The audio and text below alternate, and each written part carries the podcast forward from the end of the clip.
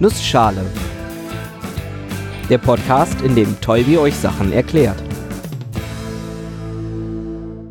Guten Morgen und willkommen zu einer neuen Episode des Nussschale Podcasts. Heute erkläre ich euch die Temperatur und weil die Zeit knapp ist, mache ich das in einer Nussschale. Fangen wir mal mit dem an, was jedem geläufig sein wird. Die Temperatur sagt uns, wie warm etwas ist. Und zwar mit einer schönen objektiven Skala, der Temperaturskala. Die hat im Alltag die Einheit Celsius und ist so definiert, dass die Aggregatzustände von Wasser auf ordentliche Werte abgebildet werden. Was genau sich hinter den Aggregatzuständen verbirgt, könnt ihr nochmal nachhören in der Episode über, Achtung, Überraschung, Aggregatzustände. Die Celsius-Temperaturskala ist so angelegt, dass 0 Grad genau die Temperatur ist, bei der Wasser gefriert und 100 Grad die Temperatur ist, bei der Wasser siedet. Die 100 Grad dazwischen sind gleichmäßig verteilt. Eigentlich eine ganz schicke Definition und die können wir auch im Alltag recht gut verwenden. Aber sie ist nicht die einzige, die es gibt. Es gibt beispielsweise auch die Einheit Fahrenheit. Die ist etwas anders definiert. Der Gefrierpunkt von Wasser liegt hier bei 32 Grad Fahrenheit. Ein weiterer Punkt wird festgelegt durch die Körpertemperatur eines gesunden Menschen, die bei 96 Grad Fahrenheit liegen soll. Dieser Wert entspricht 35,6 Grad Celsius und ist damit eigentlich kälter als die normale Körpertemperatur, aber das wusste Herr Fahrenheit damals noch nicht so genau, weil die Messmethoden nicht so präzise waren. Außerdem hatte Fahrenheit die Temperatur 0 Grad so gewählt, dass 0 Grad die kälteste Temperatur ist, die er mit einer Mischung aus Eis, Wasser und Salz erzeugen konnte. Warum? Er wollte Temperaturen, die negativ sind in diesem Bereich, vermeiden und hat deshalb 0 Grad auf die kleinstmögliche von ihm benutzte Temperatur gelegt. Das sind bei uns minus 17,8 Grad Celsius oder halt eben 0 Grad Fahrenheit. Natürlich kann man Fahrenheit und Celsius ineinander umrechnen. Das ist zwar umständlich, aber nicht kompliziert. Die Einheit in Celsius ist die Einheit in Fahrenheit minus 32 Grad mal 5 durch 9. Schön, seien wir mal ehrlich, die Einheit Grad Fahrenheit bringt uns heute nichts mehr, sofern man nicht gerade in Amerika unterwegs ist. Von größerer Bedeutung als Fahrenheit ist die Kelvin-Skala. Die Kelvin-Skala ist im Prinzip recht ähnlich wie die Celsius-Skala, mit einem Unterschied. Der Nullpunkt liegt bei minus 273,15 Grad Celsius. Sprich, 0 Kelvin sind minus 273,15 Grad Celsius. 273,15 Kelvin sind also 0 Grad Celsius.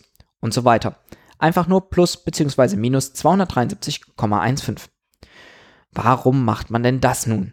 Naja, das Grad Celsius hilft uns im Alltag. Grad Celsius hat gut handhabbare Zahlen im Bereich zwischen 0 und 100.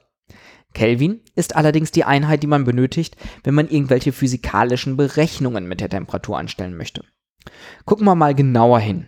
Angefangen mit dem absoluten Temperaturnullpunkt bei minus 273,15 Grad Celsius oder halt eben 0 Kelvin. Das ist die geringste Temperatur, die man sich in einem physikalischen System denken kann.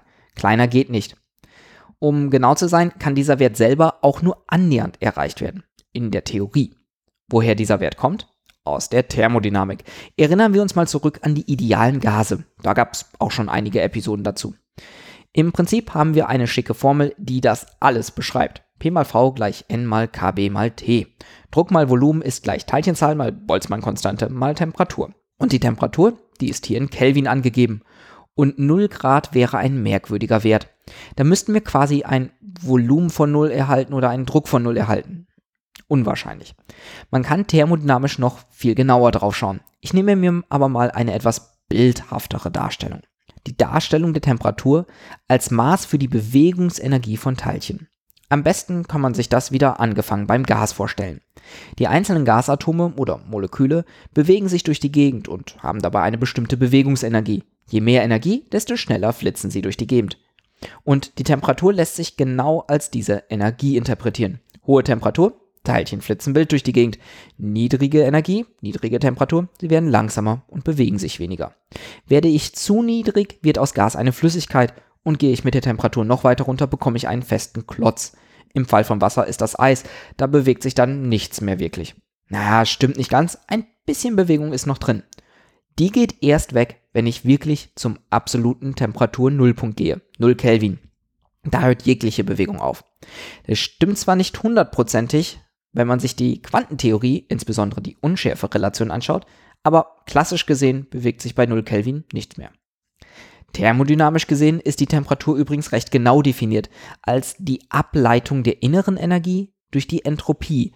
Beides Größen, die jeweils eine eigene Episode verdienen würden im Fall der Entropie auch schon bekommen haben. Deswegen sei das hier auch nur am Rande erwähnt. Anschaulich gesehen ist die Temperatur an sich zwar spannend, aber noch spannender sind Temperaturunterschiede. Denn wenn in einem System überall dieselbe Temperatur herrscht, ist dieses im thermodynamischen Gleichgewicht und nichts passiert. Ein Temperaturunterschied sorgt für einen Wärmefluss vom wärmeren zum kälteren Körper. Wärme ist übrigens in der Thermodynamik auch nochmal gesondert definiert. Im Alltag ist Wärme ja irgendwie gleich Temperatur oder irgendwie so. In der Physik ist Wärme eine Energie, insbesondere die Energie, die aufgenommen oder abgegeben wird. Sprich, wie die Arbeit eine Veränderung der Energie bei mechanischen Vorgängen ist, ist es auch die Wärme bei einer Veränderung der Temperatur. Aber langsam wird mir die Sache auch zu heiß und irgendwann bald müsste ich ins gefährliche Halbwissen abrutschen und deshalb an dieser Stelle vielen Dank fürs Zuhören und bis zur nächsten Episode.